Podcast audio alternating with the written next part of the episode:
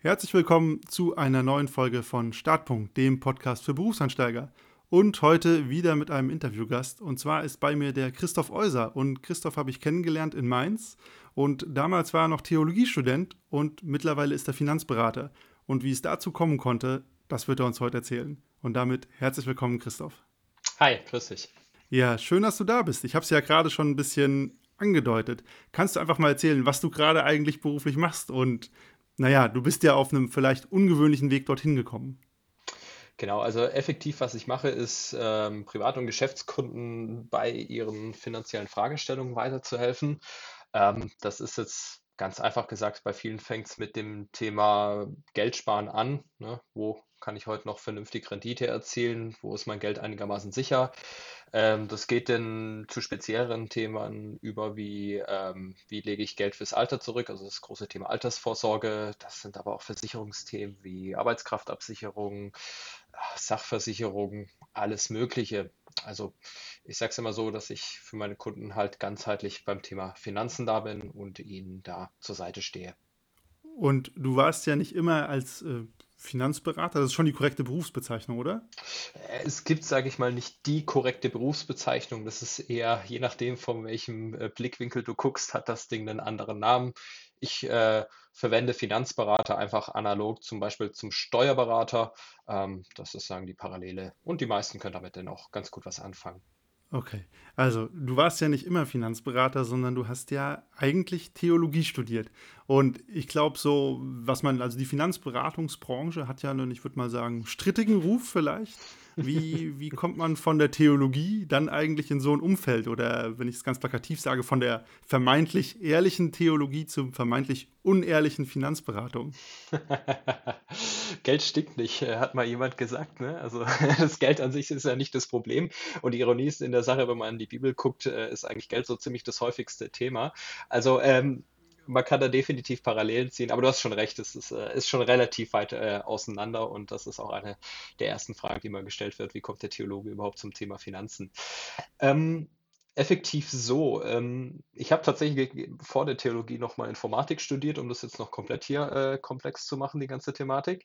Ähm, ich habe ein, einerseits eine hohe Liebe fürs Technische, für Prozesse, für Abläufe, für Dinge planen. Ja? Ähm, und auf der anderen Seite arbeite ich unheimlich gern mit Menschen zusammen. Und ähm, in der Informatik hat tatsächlich mir so ein bisschen das Menschliche in Anführungszeichen gefehlt. Ähm, in der Theologie hat mir immer so ein bisschen das unternehmerische, prozesshafte, technische gefehlt. Ähm, und ähm, da habe ich mich eigentlich auch das ganze Theologiestudium immer so ein bisschen durchgefragt, naja, was willst du jetzt eigentlich werden? Weil ich sage mal, Pfarrer wäre halt die eine Exit-Strategie gewesen. Ähm, da hast deine Art 13 Gehalt, äh, arbeitest mit Menschen zusammen und das ist schon echt okay, ne? Aber irgendwie so, so richtig begeistert hat es mich nicht. Ähm, so, ich habe immer so nach mehr gesucht und eine Idee war nur so, könnte ja noch Geschäftsführer irgendwie von einer diakonischen Einrichtung werden oder sowas in der Richtung. Und dann haben wir auch so beides, ein bisschen das Wirtschaftliche und das äh, mit Menschen zusammenarbeiten. Und ähm, effektiv war es dann so, dass ein guter Freund äh, von uns beiden tatsächlich ähm, der Mathe studiert. Äh, der ähm, ist Finanzberater geworden dann nach seinem Studium. Und ähm, da es ein guter Freund war und ich das Thema Finanzen interessant fand, aber noch nicht tief drin war während meinem Studium, habe ich bei dem dann mal ein Praktikum gemacht. Ja, und dann kam das eine so zum anderen. Das hat sich angeboten, da dann, ich sag mal, Nebenjob ein bisschen neben Studium her bei dem was zu machen. Ähm, und dadurch bin ich eigentlich zur Finanzberatung gekommen, dass ich halt irgendwann so lange bei, äh, da gejobbt habe, dass ich gemerkt habe, hey, das macht unheimlich Spaß, das erfüllt mich. Das ist eigentlich beides. Also einmal eine unheimlich faktenbasierte Tätigkeit, äh, viel Planung, viel äh, auch neues Wissen, das man aufnehmen muss.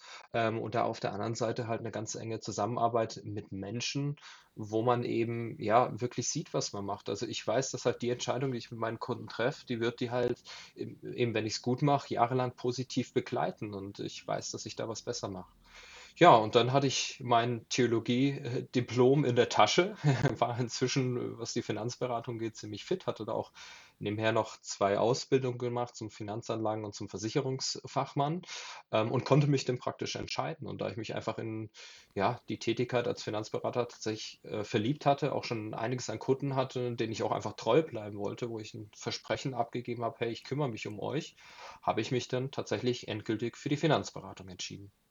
Und war das für dich ein langer Weg oder Prozess zu sagen, okay, ist es jetzt sowas wie Theologie oder Finanzberatung? Also du hast ja gerade gesagt, du hast das ähm, schon im Studium so als Nebenjob betrieben. War das dann immer so ein Wechselspiel aus, ah, ist es mehr diese oder jene Richtung? Oder war dir eigentlich dann relativ schnell schon klar, okay, Theologie macht man jetzt vielleicht noch zu Ende, weil man es angefangen hat, aber der Weg ist eigentlich ein anderer?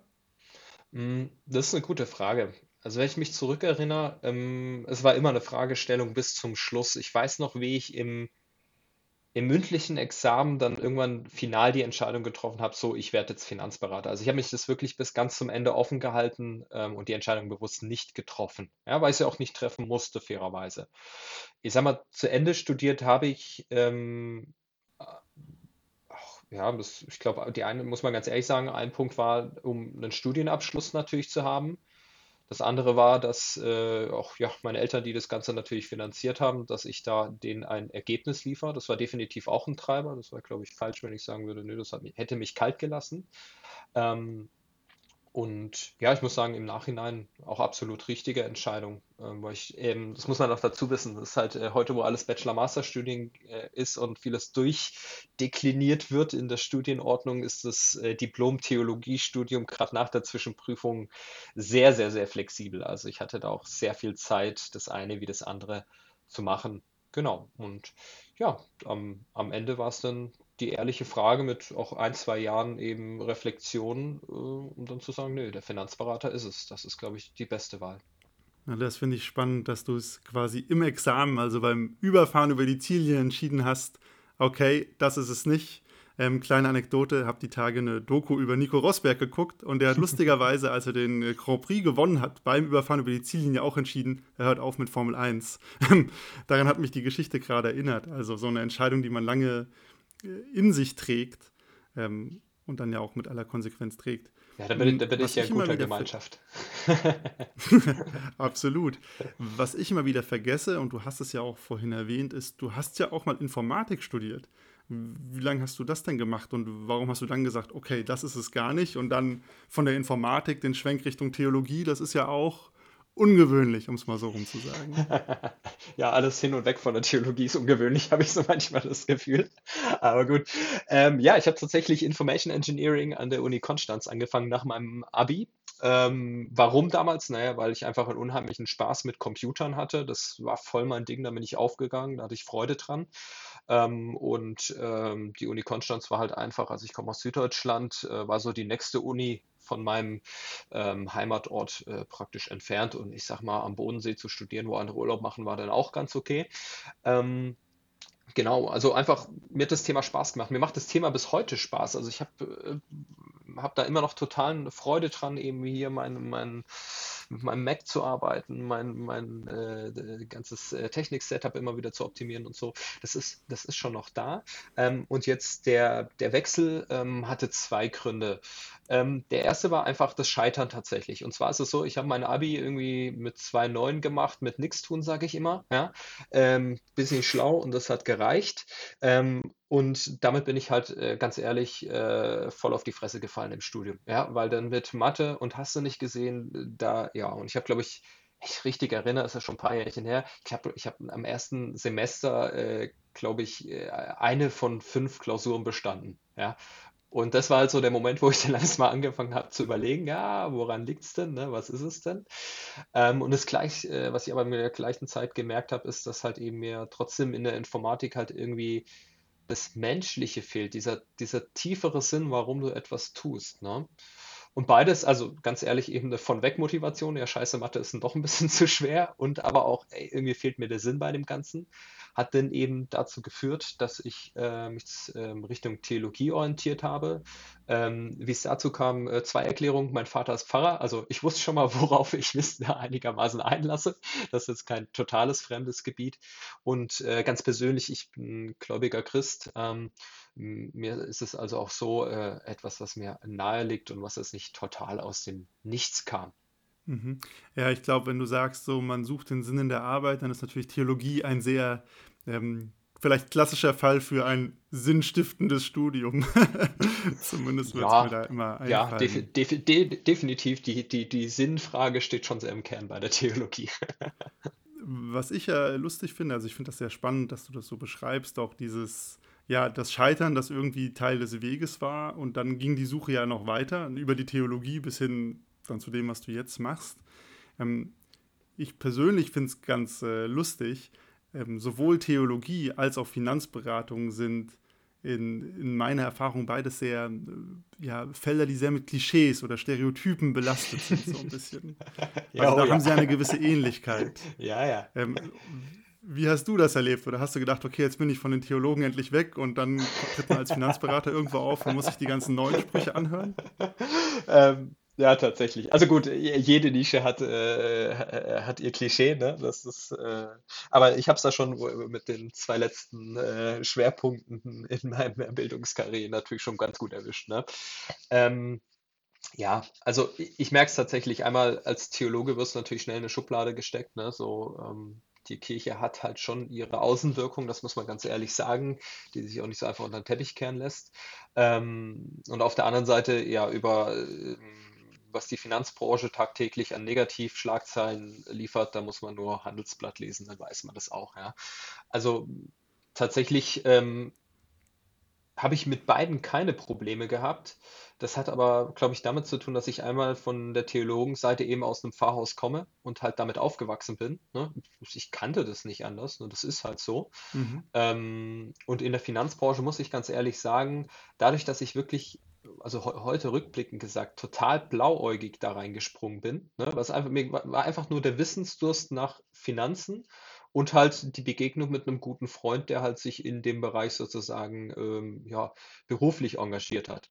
Ja, und ähm, das Gute, ich glaube, mein Glück, sonst wäre ich da vielleicht auch, äh, wäre das ganz anders ausgegangen. Alles war, dass eben besagter Freund ähm, ein sehr, sehr hohes Wertesystem hat und eigentlich seine Motivation, Finanzberater zu werden, die war, dass er eigentlich im negativen Sinne erlebt hat, was draußen im Finanzberatungsmarkt los ist und dass es ihm Herzensanliegen war, da eine Dienstleistung aufzubauen, die eben da auf ganz klaren Werten wie Ehrlichkeit, Transparenz und Zuverlässigkeit und vor allen Dingen auch hohe Fachkompetenz aufgebaut wird. Ja, um da wirklich in diesem an sich ja mega wichtigen äh, Bereich, der auch eben weittragende Folgen hat, ähm, ähm, eben auch eine Dienstleistung anzubieten, die seriös ist und nachhaltig ist. Ja, und das hat mich halt überzeugt und ja, ich meine, ich habe ein dickes Fell. Wenn du als Pfarrerskind geboren wirst, dann kannst du ja auch mal als Finanzberater ein paar Sprüche anhören. Damit kannst du dann umgehen. Das ist okay. Hm, Und du bist ja jetzt schon ein bisschen länger mit dabei. Und vielleicht die Frage, weil das, ähm, du bist ja technisch gesehen Selbstständiger, halt unter dem Label der von Tegis, also das ist ja die, die Organisation. Genau. Ähm, und hast ja dich quasi nicht dafür entschieden, als Angestellter in irgendeiner Firmenform zu sein. Und da wäre meine Frage auch, wie waren dann so die, die ersten Monate auf ja, eigenen Füßen und ja mit einem ja, ganz anderen Setup, wie das vielleicht jemand Ja. ist, der jetzt in einem Konzern direkt anfängt zum Start? Ja, äh, ich muss deshalb schmunzeln, weil, ähm, naja, jetzt, jetzt kommt einem im Kopf so die Startup-Story, ne? Der arme Student mit kein Geld in der Tasche, gewinnt die ersten Kunden, macht den ersten Umsatz, scheitert, ne? Steht wieder auf, kämpft sich nach oben. Äh, ja, bei mir war es nicht ganz so romantisch. Ähm, ich habe im Studium geheiratet. Meine Frau hat, äh, bevor ich mein Studium beendet hatte, schon einen Job, äh, hat da gutes Geld verdient und dadurch hatte ich fairerweise, bis unsere Tochter auf die Welt gekommen ist, äh, da sehr viel finanziellen Rückhalt und Entspannung, sozusagen mein Unternehmen ganz entspannt aufzubauen, zu skalieren.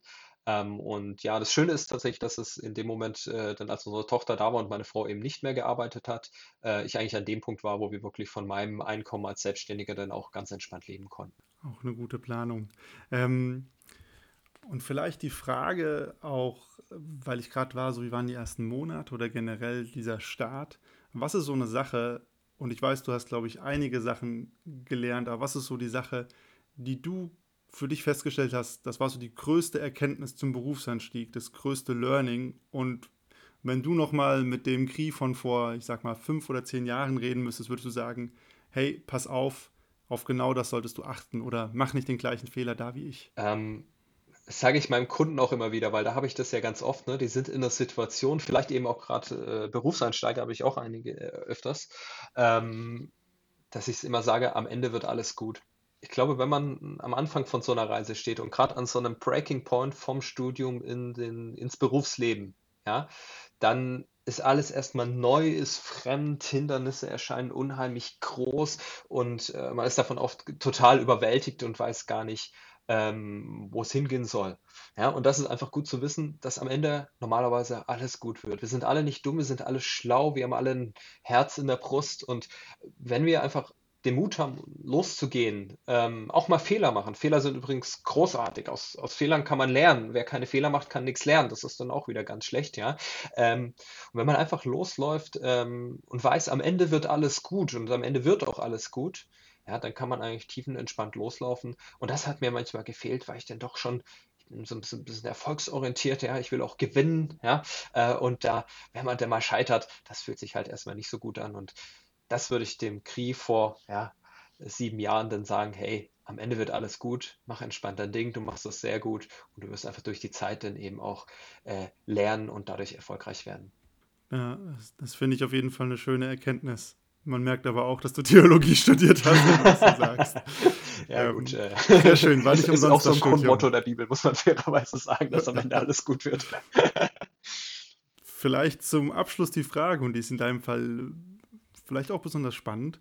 Glaubst du, dass du das, was du jetzt machst, so bis zur Rente machen wirst? Boah, das ist eine gute Frage. Ähm, ja und nein. Also, ähm, ich habe zu viele Biografien gesehen, die sich einfach über die Zeit verändert haben. Ne? Das heißt, ich traue mich gar nicht zu sagen, mich jetzt darauf festzulegen, ey, ich würde auf jeden Fall das bis zum Alter machen. Ja, es kann so viel im Leben passieren, ob ich es will oder nicht will. Ne? Ähm, dass ich, dass ich es gar nicht weiß. Ich, ich, ich beantworte die Frage mal andersrum. Ähm, ich habe mir diesen Job bewusst so ausgesucht und ich habe natürlich als Selbstständiger auch die Freiheit, meinen Job ganz bewusst so zu gestalten, dass er so ist, dass ich mich wohlfühle und dass ich jeden Tag einfach richtig gerne arbeite. Ja?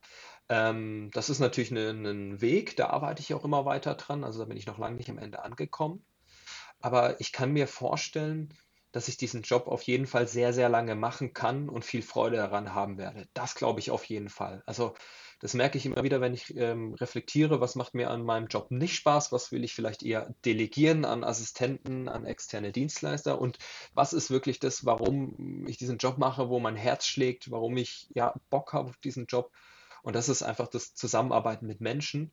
Und ja, das wird halt niemals alt, ne? Das ist, das ist immer wieder cool, das macht immer wieder Spaß und ja, mit coolen Kunden arbeitest du einfach immer mit coolen Menschen zusammen und das ist dann auch, äh, da, ja, da kann man länger mit Zeit verbringen. Da muss man keine Angst vor der Zukunft haben oder schon den nächsten äh, Shift geplant haben. Das ist auf jeden Fall eine spannende Antwort und auch ein interessanter Gedanke. Wenn du deinen Job wirklich magst, dann kannst du dir wahrscheinlich auch länger vorstellen, das zu machen. Äh, vergisst man manchmal vor lauter Alltagshässel. Und damit auch vielen herzlichen Dank, dass du heute da warst und weiterhin viel Erfolg. Und das war es auch mit Startpunkt für diese Woche. Wir hören uns nächste Woche.